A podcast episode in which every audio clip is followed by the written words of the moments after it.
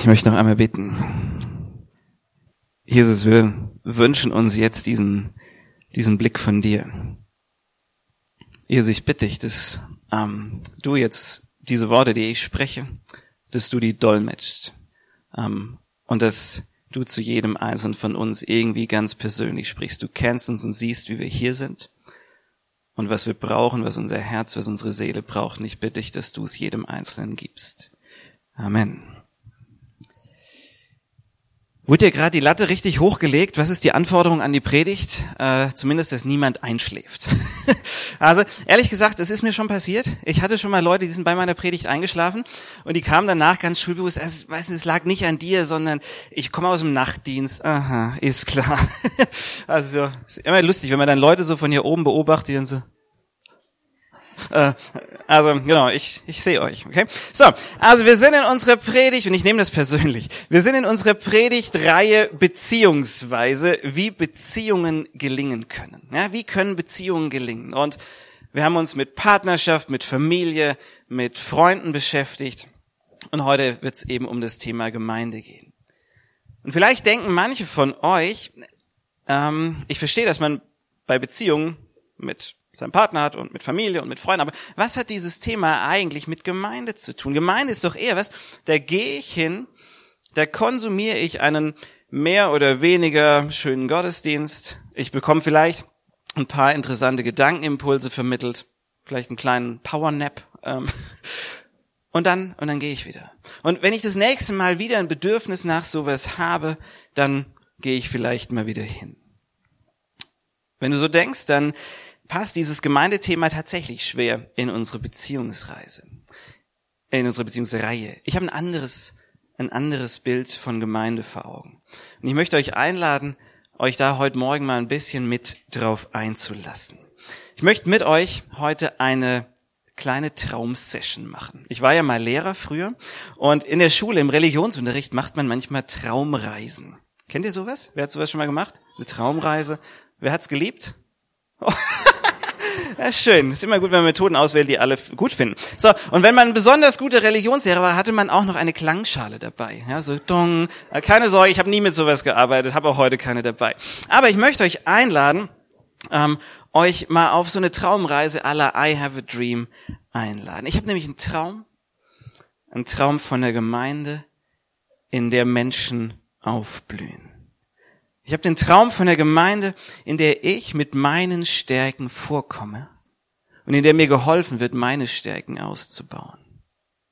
Ich habe einen Traum von der Gemeinde, in der ich mit neuem Leben, mit neuer Energie, mit neuer Leidenschaft erfüllt werde. Ich habe den Traum von der Gemeinde, in der Starke die tragen, die gerade nicht so können, wo die Starken ihre Kraft den Schwachen leihen. Ich habe den Traum von einer Gemeinde, die Menschen, ganz egal wie es ihnen geht, wo sie herkommen, was ihre Überzeugungen sind, die ihnen gut tut, die sie befreit, die motiviert, die ansteckend ist. Und diese Traumgemeinde, die ich vor meinem Auge sehe, die fristet kein Schattendasein in der Stadt, die ist nicht irrelevant, sondern die wirkt wie ein gigantischer Magnet. Und das Mittelpunkt, das Kraftfeld dieses, äh, der, der Mittelpunkt, das Kraftfeld dieses Magneten ist nicht der Mittelpunkt der Erde, sondern das Kraftfeld dieses Magneten. Das Kraftfeld der Gemeinde, die ich vor Augen sehe, unser Kraftfeld, ist der Mittelpunkt des Universums. Gott. Das ist mein Traum von Gemeinde. Warum?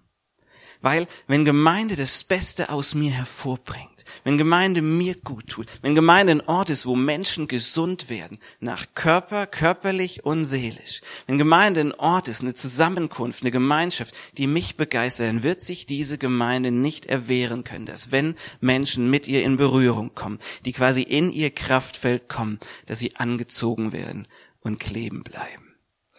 Ich wollte euch eigentlich was mit Magneten demonstrieren, die habe ich aber daheim liegen lassen. Das ist irgendwie doof. Aber ihr kennt, wenn man zwei Magnete hat und nimmt diese Magnete und wenn die weit auseinander sind, passiert gar nichts. Zumindest nichts Sichtbares. wenn du diese Magnete in eine bestimmte Nähe voneinander bringst, auf einmal merkst du, okay, es entsteht ein gewisser Sog. Und wenn die noch ein bisschen herkommen, auf einmal was plopp und die zieht's zusammen. Und was dann passiert, ist was wirklich Spannendes, weil Magnete dann ihre magnetische Wirkung verstärken. wenn sie in die gleiche Richtung unterwegs sind. So, und ich glaube, das ist das, was passiert, wenn Menschen kommen in eine Traumgemeinde und sich auf dieses Kraftfeld einlassen. Sie werden nämlich auch magnetisch und dieses, ähm, diese Wirkung verstärkt sich. Das ist mein Traum von Gemeinde. Eine Gemeinde, in der es dir eigentlich schwer fällt, nicht Teil davon sein zu wollen. Dieses Bild habe ich vor Augen, wenn ich über uns als City Church rede. Wenn ich von Menschen gefragt werde, sag mal, wie ist, ähm, wie ist eigentlich die City Church, die die Gemeinde nicht kennen, dann beschreibe ich die Gemeinde so, wie ich sie gerade beschrieben habe. Wenn ich von Bekannten gefragt werde, ähm, sag mal, was ist das für eine Gemeinde? Was machst du da? Dann beschreibe ich dieses Bild. Das neulich sogar wurde ich mal interviewt, da habe ich gesagt, da wurde ich gefragt, ja, was ist das für eine Gemeinde? Dann habe ich diese Gemeinde beschrieben. So sehe ich uns. Vielleicht denkt jetzt der eine oder andere, äh, der Rentner sollte vielleicht ein bisschen weniger bewusstseinserweiternde Substanzen konsumieren. Ähm, vielleicht, ja, aber wenn ihr das gerade gedacht haben solltet, dann würde ich sagen, probiert die selber mal aus. die wirken. Das ist gut. Ähm, und das machen wir heute Morgen. Wir probieren heute mal so ein paar bewusstseinserweiternde Substanzen. Wir atmen mal so ein paar bewusstseinserweiternde Gedanken. Ähm, nur Gedanken. So. Was ich damit meine ist, ich bitte euch heute, heute Morgen, lasst euch mal auf den Traum Gottes von Gemeinde ein. Träumt den mit und werdet, werdet ein Teil davon. die Frage ist, das, was ich gerade so als Traumgemeinde beschrieben habe, ist es einfach irgendwie nur eine nette Vorstellung? Ist es pure Utopie? Ich bin überzeugt davon, dass nicht. Weil das ist schon mal gelungen. Weil das schon mal gelungen ist, warum sollte das denn hier bei uns nicht auch geschehen? Wenn ich mir die allererste Gemeinde anschaue, die haben wahnsinnig beziehungsweise gelebt. Die erste Gemeinde, die sich sozusagen gebildet hat, nachdem Jesus ähm, hier auf der Erde unterwegs war. Die haben in Beziehungen gelebt, die gut getan haben. Und das Spannende ist, die haben nicht nur vorgehabt, wir wollen so eine Gemeinde sein, sondern wir wollen das und haben das irgendwie als Ideal postuliert, sondern die haben das gemacht. Und das ist ja passiert und das war eine Wirkung mit einer unglaublichen Strahlkraft. In unserer Reihe, die wir bis jetzt so hatten, hatten wir immer wieder gesehen, wenn wir über Beziehungen nachreden, gibt es in der Bibel häufig ein Ideal, das quasi hochgehalten wird und das Ideal ist echt weit weg. Ähm, und dann gibt es sozusagen so Realität. Die ist manchmal so ein bisschen anders als das Ideal. Ähm, und wenn man sozusagen nur das Ideal sieht, sagt, oh, das ist so weit weg, äh, man kann das auch mal demotivieren. Ähm, aber ich glaube, es ist für uns immer wieder wichtig, diese Spannung auszuhalten zwischen dem, was ist ideal und dem, was ist real, weil uns das Richtung ideal führt. Über die Gemeinde wird gesagt, über diese erste Gemeinde, dass sie bei allen Menschen, bei den Leuten angesehen war. Die fanden die toll. Die haben davon gehört und haben gesagt, wow, was ist das denn? Und die Frage ist ja, was war ihr Geheimnis? Und es, über diese Gemeinde wird viel gesagt. Ich möchte euch bloß drei, vier Verse vorlesen aus Apostelgeschichte 2. Da steht, alle Gläubigen kamen regelmäßig zusammen und teilten alles miteinander, was sie besaßen. Sie verkauften ihren Besitz und teilten den Erlös mit allen, die bedürftig waren. Und gemeinsam beteten sie täglich im Tempel zu Gott, trafen sich zum Abendmahl in den Häusern und nahmen gemeinsam die Mahlzeiten ein, bei denen es fröhlich zuging und großzügig geteilt wurde. Und sie hörten nicht auf, Gott zu loben und waren bei den Leuten angesehen. Und jeden Tag fügte der Herr neue Menschen hinzu, die gerettet wurden. Diese Gemeinde, die hat ganz viele unterschiedliche Dinge gemacht. In den Versen davor, die habe ich jetzt nicht mit vorgelesen, da wird auch noch beschrieben, dass sie ähm, lehren und predigten und so weiter. Ähm, sie hatten Lehre, sie hatten Abendmahlsveranstaltungen, sie haben Gebet. Sie haben ganz viele Dinge gemacht, die eigentlich, würde man so sagen, jede Gemeinde halt so macht. Und trotzdem war da was Besonderes. Und zwar haben sie Gemeinde nicht als Veranstaltung mit einem mehr oder weniger hohem Entertainment-Faktor gesehen, sondern die Besonderheit war eine radikale Gemeinschaft. Alles, was sie gemacht haben, spricht davon, dass es nicht um den Einzelnen ging, sondern um den Nächsten. Dass aus dem Ich ein Wir wurde. Dass die Leute nicht zuerst fragen, was habe ich davon, was kann mir die Gemeinde geben, sondern was hat die Gemeinschaft davon? Und das ist ja dieses Thema, was sich bei uns durch die komplette Reihe zieht. In allen Beziehungen ähm, ist der Schlüssel für Glückliche für gelingende Beziehung, dass ich nicht mich zuerst sehe, sondern sich den anderen, mein Gegenüber sehe und frage, okay, was ist dein Bedürfnis? Wie kann ich dir dienen? Wie kann ich dir heute helfen? Ihr erinnert euch an die Frage für Familien. Wie kann ich heute helfen? Was kann ich tun? Das verändert Beziehungen. Das bringt Beziehungen auf ein komplett neues Level. Und so war das auch bei dieser ersten Gemeinde. Die haben füreinander gebetet, die haben Zeit miteinander verbracht, sie haben gemeinsam gegessen. Da, wo einer nicht genug hatte, haben sie geteilt, hat der Nächste ausgeholfen, die hatten eine Menge Spaß zusammen, es ging fröhlich zu, sie haben gemeinsam Gott angebetet und so weiter und so fort. Und wenn man sich diese Liste anschaut, dann zieht sich da ein Thema durch. Und es ist gemeinsam. Wir gemeinsam. Nicht ich für mich oder ihr für mich, sondern wir gemeinsam. Nicht für mich, sondern füreinander. Das war so anziehend, dass jeden Tag neue Leute dazugekommen sind. Und die fanden es nicht nur irgendwie nett, sondern die haben erlebt, in dieser Gemeinschaft, da passiert was. Da wird mein Leben verändert. In dieser Einandergemeinschaft erfahre ich neues Leben, ähm, bekomme neues Leben. Ich erfahre, was es heißt, geliebt zu werden. Ich erfahre, was es heißt, zu vergeben und vergeben zu bekommen und so weiter. Und das, diese erste Gemeinde, die war ein absoluter, wenn man so sagen möchte, Erfolgsprototyp. Ja, das hat total gut funktioniert. Und man müsste erwarten, dass eigentlich alle anderen Gemeinden das kopieren und das genauso machen. Weil man sagt, ey, wenn das so gut funktioniert, Copy-Paste, ähm, sichere Nummer. Aber das ist irgendwie nicht so ganz passiert, weil sonst würden ja heute alle Gemeinden so aussehen. Ähm, und auch diese neu gegründete Gemeinde wurde irgendwann ein Stück weit von der Realität eingeholt, die so ein bisschen anders aussah als das Ideal der Einandergemeinde. Und wenn man sich anschaut, die nächsten Gemeinden, die sozusagen in der Geschichte des Christentums entstanden sind, die gegründet wurden, ähm, da taucht in den Briefen an diese Gemeinde taucht eine Phrase über 80 Mal auf. Über 80 Mal steht da einander. Einander, einander, einander. Und da geht es nicht um eine Beschreibung, sozusagen sie schlugen einander oder sie lästerten übereinander oder sie lachten einander aus. Und es geht auch nicht um die Beschreibung, sie dienten einander, sie liebten einander, sie waren füreinander da. Es geht ja leider nicht um eine Beschreibung, sondern immer um Auftrag. Aufforderung, liebt einander, liebt einander liebt einander, liebt einander. Römer 12, Vers 10. Liebt einander mit aufrichtiger Zuneigung. Im Brief an die Gemeinde in Galatien. Ihr seid berufen, liebe Freunde, in Freiheit zu leben. Nicht in der Freiheit eures sündigen, euren sündigen Neigungen nachzugeben, sondern in der Freiheit, einander in Liebe zu dienen. Das ist eure Berufung. An die Gemeinde in Philippi. Seid bescheiden und achtet einander höher als euch selbst. Macht das doch. Ganz egal, wo, wo welche Gemeinde war, das scheint ein richtig wichtiges Thema gewesen zu sein. Einander zu lieben. Echte, tiefe Beziehung zu pflegen. Wenn man sich Studien anguckt zum Thema Lebensglück, Wohlbefinden, was gibt mir wirklich Energie, dann sind die wichtigsten Faktoren für mein Glück und für das Aufblühen, dass es mir richtig gut geht, die wichtigsten Faktoren sind geliebt sein, wertgeschätzt zu sein oder man könnte auch anders sagen, in tiefen Beziehungen zu stecken. Also nicht in Beziehungen, die am Tiefpunkt sind, zu stecken, sondern in tiefen Beziehungen, in Beziehungen, die wirklich äh, Tiefe und Substanz haben.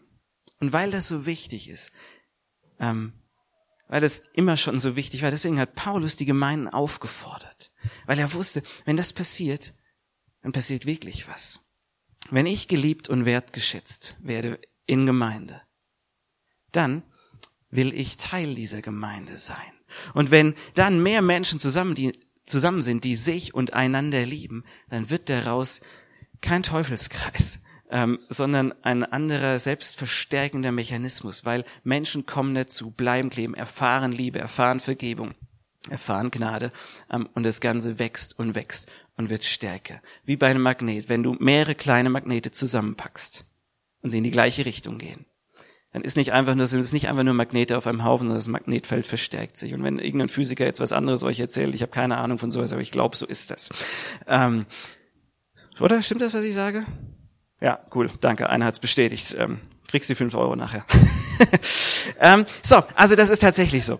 Ähm, Und das Ding ist, wenn Menschen so zusammenkommen und sich gegenseitig verstärken, das ist eigentlich was ganz Normales. Das funktioniert, das gilt für jede Form von Gemeinschaft, von Vereinen, von Schulklassen, Nachbarschaften, im Büro. Deswegen ist Teambuilding immer so was ganz Wichtiges. Und Gemeinde unterscheidet sich da nicht groß in dieser Form von der menschlichen Seite. Ähm, aber da kommt noch was Besonderes dazu.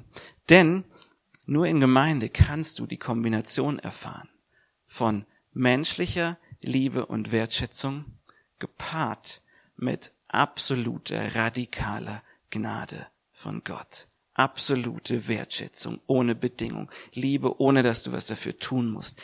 Gnade, die nichts, ähm, die du nicht einfordern kannst. Das ist ja gerade das Wesen von Gnade. Diese Kombination, diese absolute Wertschätzung in Liebe und Gnade Gottes, kombiniert mit dem sozusagen, was Menschen sozusagen auch für Gemeinschaft beitragen können das kannst du nur in Gemeinde finden. Und wo das zusammenkommt, da ist der Traum, von dem ich vorher gesprochen habe, kein Traum mehr, sondern kurz davor, kurz davor Wirklichkeit zu werden.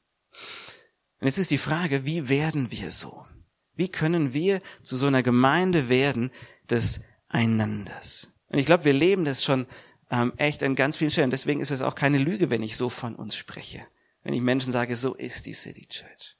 Aber ich glaube, wir können da echt auch noch, auch noch wachsen. Wie werden wir zu einer Gemeinde des Einanders? Oder ich stelle die Frage andersrum, wie müsste Gemeinde, wie müssten, wie müsste die City Church sein? Wie müsste die Gemeinschaft in der City Church sein, dass du dich geliebt und wertgeschätzt fühlst? Was müsste passieren, dass du dich noch mehr geliebt und wertgeschätzt fühlst? Dass du mehr reingezogen wirst und dadurch selbst noch magnetischer wirst. Was müsste passieren? Und das ist eine Frage, die beantworte ich euch nicht, sondern das könnt ihr mal schön, schön selber machen. Ähm, wir machen heute folgendes, kleiner Break in der Predigt. Und ich würde euch bitten, fünf Minuten in äh, zu dritt, zu viert, dreht euch um, stellt euch einmal kurz vor, das macht man so, wenn man sich noch nicht kennt, kleiner Tipp am Rande. Ähm, äh, fünf Minuten zusammenzugehen, die Köpfe zusammenzustecken, und zu überlegen, und ihr kriegt gleich einen Zettel und aufzuschreiben, okay, wie müsste die City Church sein? Was müsste passieren, dass ich mich ähm, geliebt und wertgeschätzt fühle oder dass ich mich mehr geliebt, geliebter und wertgeschätzter fühle? Habt ihr es verstanden? Seid ihr begeistert? yeah, cool. Also, fünf Minuten, los geht's.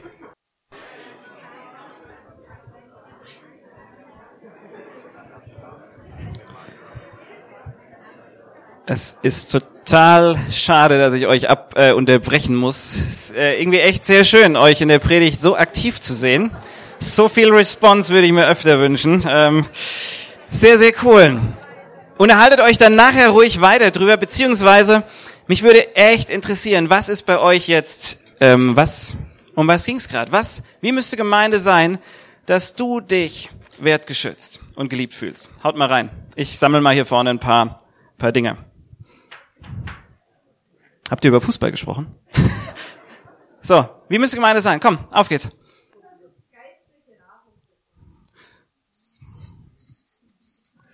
Meine Güte. Jawohl. Jesus ist immer richtig. Standardantwort, 100 Punkte. So.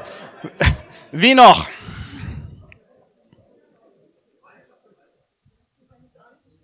Gemeinschaft im Alltag.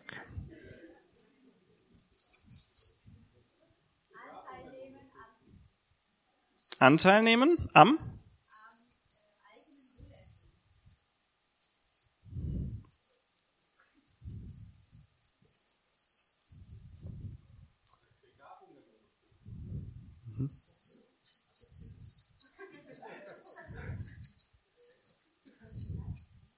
Was noch? Mach direkt weiter.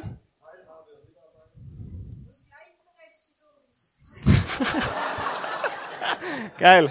Gleichberechtigung.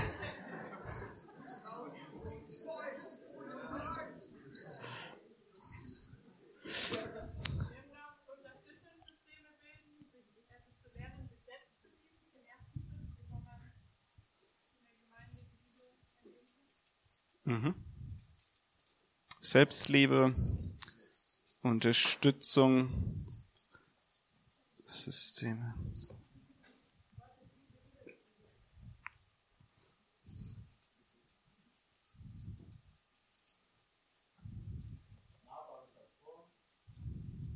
Das wird nix. Nahbare Pastoren.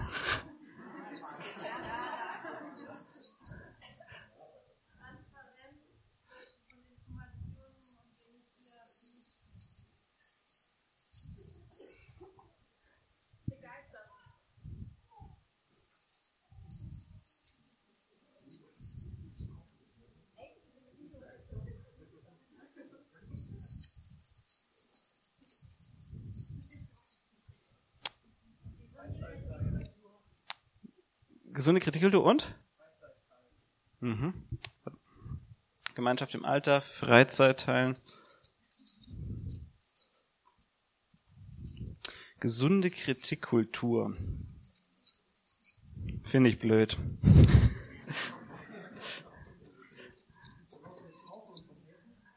Wie bitte was? Nee. Okay, äh, was meinst du mit Pauken und Trompeten? Was meinst du mit Pauken und Trompeten? Ich bin gegen Bläserchor, Chöre. Also, aber das, nein. Äh,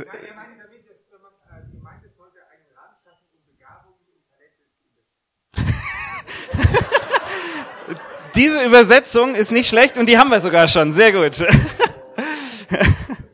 ich schreibe einfach Pauken und Trompeten, was auch immer das bedeutet mit Pauken und Trompeten. Alright, vier von der hinteren Fraktion noch. Bis jetzt sind hier die Streber in der ersten Bank ziemlich aktiv. Gibt's bei euch noch was? Welcome. Welcome, Team. Geschwisterliebe.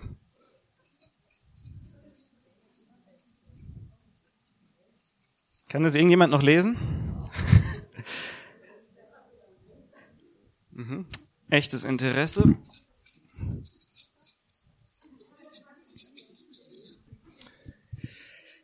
Alright, ähm, ihr habt wahrscheinlich noch ganz viel mehr Punkte auf euren Zettel, gehe ich mal von aus, weil ich habe gesehen, ihr traut, ähm, dass da viel draufsteht, aber ihr traut euch wahrscheinlich manche auch nicht.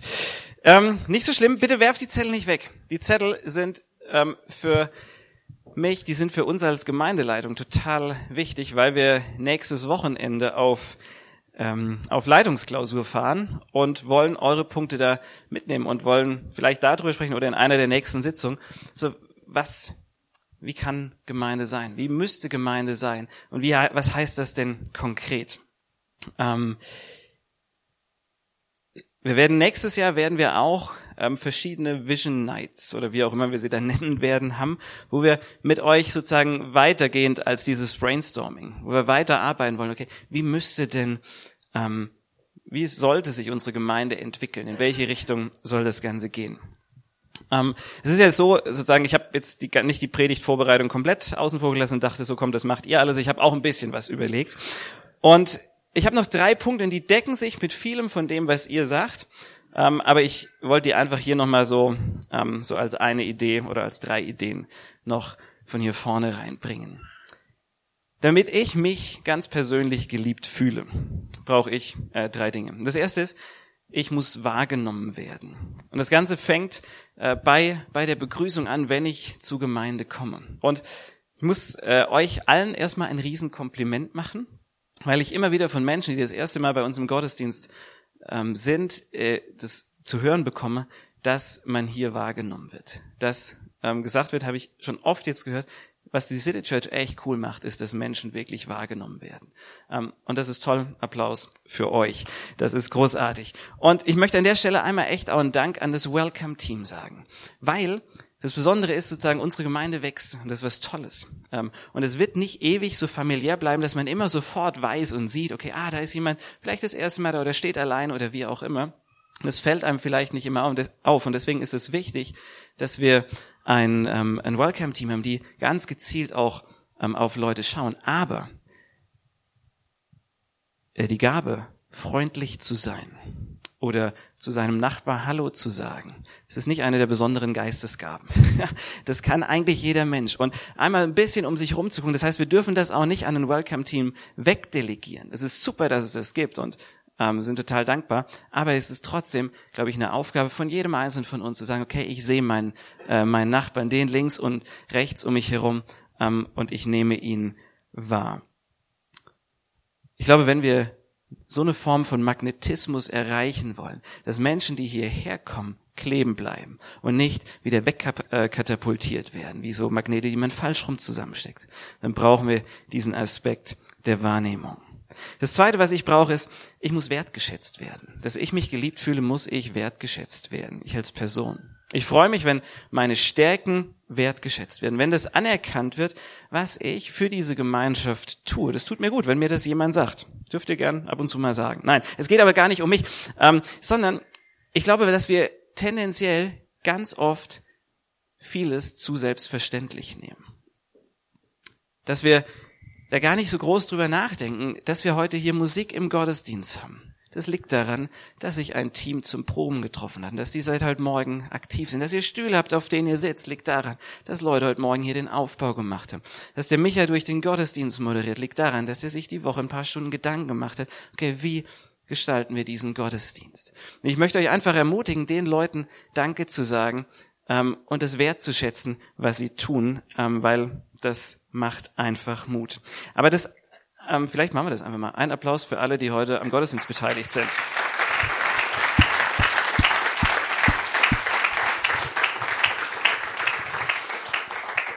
Das ist schön, es tut gut, wenn man sowas macht oder auch ausdrückt. Aber wisst ihr was? Da, wo wir was tun oder was gut tun und da wertgeschätzt werden, das ist die eine Seite. Aber das ist noch nicht alles. Die größte Wertschätzung empfinde ich da, wo nicht nur meine Stärken wertgeschätzt werden, sondern auch wo meine Schwächen wahrgenommen werden und die sind da ähm, und die ausgeglichen werden. Sagen, ich fühle mich zum Beispiel von Rabea mit am meisten geliebt, nicht nur wenn sie sagt, boah, das hast du total toll gemacht, sondern wo sie genau weiß, wo ich echt ganz schlecht bin, wo sie sagt, weißt du was, da helfe ich dir, da springe ich für dich in die Bresche, ähm, das, da unterstütze ich dich, das ist was total Wertvolles. Und ähm, ich wünsche mir, dass wir eine Kultur entwickeln, dass wir aufeinander achten, ähm, sei das in unseren Mini-Churches oder wo auch immer, wo wir sagen, wie kann ich dir helfen? Nicht nur das, was das, das hast du gut gemacht, sondern hey, wie kann ich dir da helfen? Wie können meine Stärken vielleicht bei deinen Schwächen ein bisschen unterstützen? Und das Dritte ist, ähm, dass ich mich wertgeschätzt und geliebt fühle ähm, und dass Gemeinde wirklich so eine Einandergemeinschaft wird, ist, ist die Ermutigung. Ganz viele von diesen Einanderstellen, bei diesen Stellen geht es um Ermutigung. Und Rabea, die hat vor zwei Wochen über Barnabas gepredigt, hat darüber gepredigt, dass Ermutigung in Freundschaften so zentral ist. Und das gilt auch natürlich für Beziehungen in Gemeinde.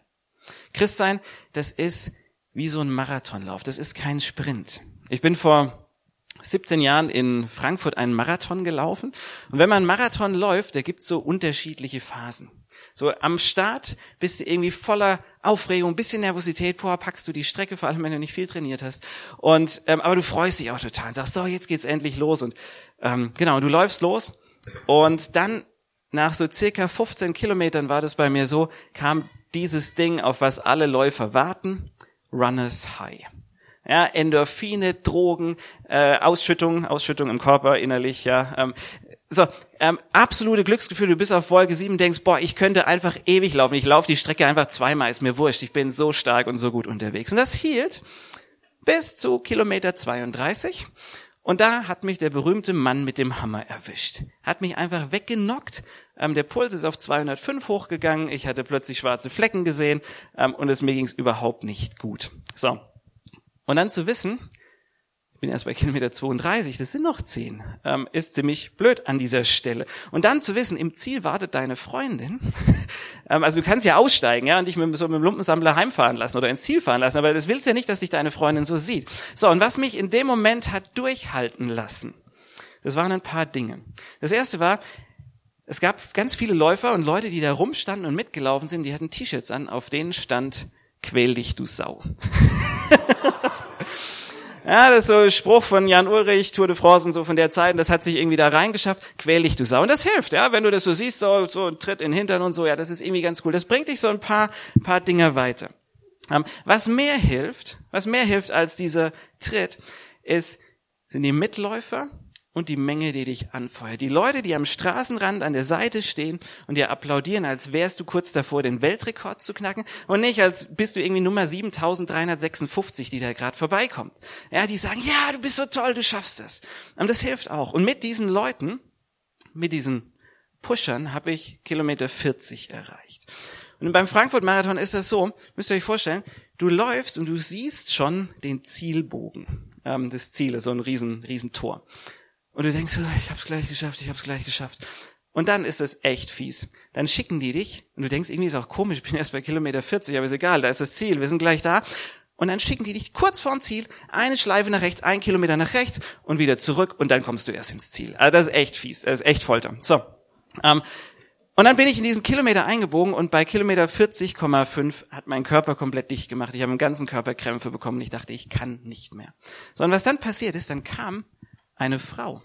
Eine Frau von den Zuschauern, die kam zu mir, hat ihren Arm um mich gelegt und ich war, glaube ich, echt nicht, ekl äh, nicht, nicht lecker anzufassen und so. Die hat ihren Arm um mich gelegt und gesagt, was ist los denn? Ähm, tu, äh, tu, tut's weh?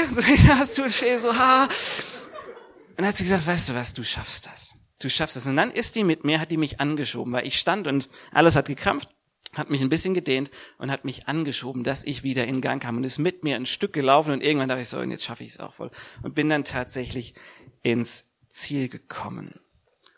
Was ich brauche, ja genau, ähm, ist leider 17 Jahre her, würde ich heute nicht mehr packen, selbst mit der Frau nicht. So, ähm, was ich brauche, um mich geliebt zu fühlen, sind Menschen, die mich nehmen, wie ich bin, auch wenn ich gerade erbärmlich aussehe und rieche, ähm, die mich ermutigen, das Rennen zu Ende zu laufen. Und natürlich ist die Aussicht auf einen Kuss von der Freundin im Ziel auch nicht schlecht. So, aber das, sind, das ist das, was dir hilft, ins Ziel zu kommen. Und ich glaube, da sehe da seh ich unsere Mini-Churches als einen ganz, ganz wesentlichen Faktor, wo wir uns gegenseitig ermutigen und begleiten, auch wenn Lebensphasen echt schwierig werden. Und ich möchte euch heute fragen, wenn ihr in einer seid oder euch überlegt, in eine zu gehen, wärt ihr bereit, eine neue Mini-Church aufzumachen? Ähm, oder wenn ihr in der Mini-Church seid, wärt ihr bereit, eure Mini-Church zu teilen? Zu sagen, hey, wir sind relativ voll, aber wir wollen, dass mehr Menschen davon profitieren können und es erleben können, was es heißt, nicht allein zu gehen, sondern gemeinsam zu gehen. Weil wir brauchen Platz für neue Leute. Wenn ihr da ähm, bereit seid, sprecht mich an. Das sind meine drei Punkte. Teil von dem deckt sich mit euren oder fasst es mit auf, anderes ist ganz anders, was ihr auch geschrieben habt, das ist cool. Ihr habt eure Bedürfnisse klar formuliert. Und Achtung, jetzt kommt der wichtigste Satz des ganzen Gottesdienstes oder zumindest der Predigt. Ich möchte euch bitten, eure Bedürfnisse zu eurer Aufgabe zu machen. Mach dein Bedürfnis zu deinem Auftrag. Nicht darauf zu warten, dass Gemeinde irgendwann von allein vielleicht mal auf wundersame Weise ganz toll wird. Ganz nebenbei, ich finde uns schon ziemlich toll. Ähm, sondern fang an, mach mit, gestalte Gemeinde so. In kleinen Beziehungen. In der Art und Weise, wie du Menschen begrüßt, wie du mit Menschen sprichst, wie du ähm, für sie betest, wie du in Mini-Churches ähm, als Mensch ankommst und sein kannst. Mach mit, dass aus einzelnen Magneten, dass die Magnete zusammenrücken, dass aus einzelnen kleinen Magneten ein Supermagnet wird. Ich möchte die Predigt abschließen mit einem Gebet, das ich gern mit uns ähm, beten würde. Könnt schon hochkommen. Ähm, und zwar kurz bevor Jesus gekreuzigt wurde, hat er mit, beziehungsweise hat er für seine Jünger gebetet. Und stellt euch das vor, Jesus betet, Jesus ist Gottes Sohn und er betet zu Gott, seinem Vater, also er ist eigentlich quasi Gott Mensch gewordener Gott. Und wenn du da beten kannst, du kannst ja alles wünschen, ja? Also wenn du Gott bist. Um, was betet Jesus? Der hätte ja drum beten können, Herr Gott, Vater, lass mehr Wunder geschehen oder äh, schenk den Gemeinden bessere Prediger oder was auch immer. Hat er alles nicht gemacht. Sondern er, er betet und sagt, mach sie zu einer Einandergemeinschaft mit mir als Zentrum. Und wenn das passiert, Vater, wenn du das tust, dann werden alle drumrum glauben, dass du mich gesandt hast. Und das wird den Unterschied machen. Wenn sie eins sind, Vater, mach sie zu einer Einandergemeinschaft. Und wenn Magnete zusammenkommen, verstärkt sich die Wirkung gegenseitig. Und wenn dann mein Wegen, das Wegen ähm, von Jesus, das Wegen des Heiligen Geistes dazukommt, dann passiert was Großes. Ich möchte noch beten. Ich bitte euch dazu aufzustehen und ähm, wir beten dann gleich noch gemeinsam das Vater Unser, was hier vorne dann auch steht, was ihr gerne mitlesen und mitbeten könnt. Jesus, ich danke dir für diese Gemeinde und ich danke dir für jeden Einzelnen hier. Und Jesus, so wie du den Vater gebeten hast, dass, dass sie eins sein sollen, dass wir eins sein sollen, bitten wir dich, dass du aus uns eine immer stärkere Gemeinschaft formst. Die Gemeinschaft, die dich und deine Liebe widerspiegelt, die Annahme und Gnade und Wahrheit lebt. Ich bitte dich, dass du das aus uns machst und dass ähm, du uns überrascht mit dem, was du tun wirst. Danke, dass es dein Wille ist. Und wir wollen jetzt gemeinsam das Gebet beten, was du deinen Jüngern gelehrt hast. Vater unser im Himmel, geheiligt werde dein Name, dein Wille geschehe, dein Wille geschehe, wie im Himmel, so auf Erden. Unser tägliches Brot gib uns heute und vergib uns unsere Schuld, wie auch wir vergeben unseren Schuldigen. Und führe uns nicht in Versuchung, sondern erlöse uns von dem Bösen. Denn dein ist das Reich und die Kraft und die Herrlichkeit in Ewigkeit. Amen.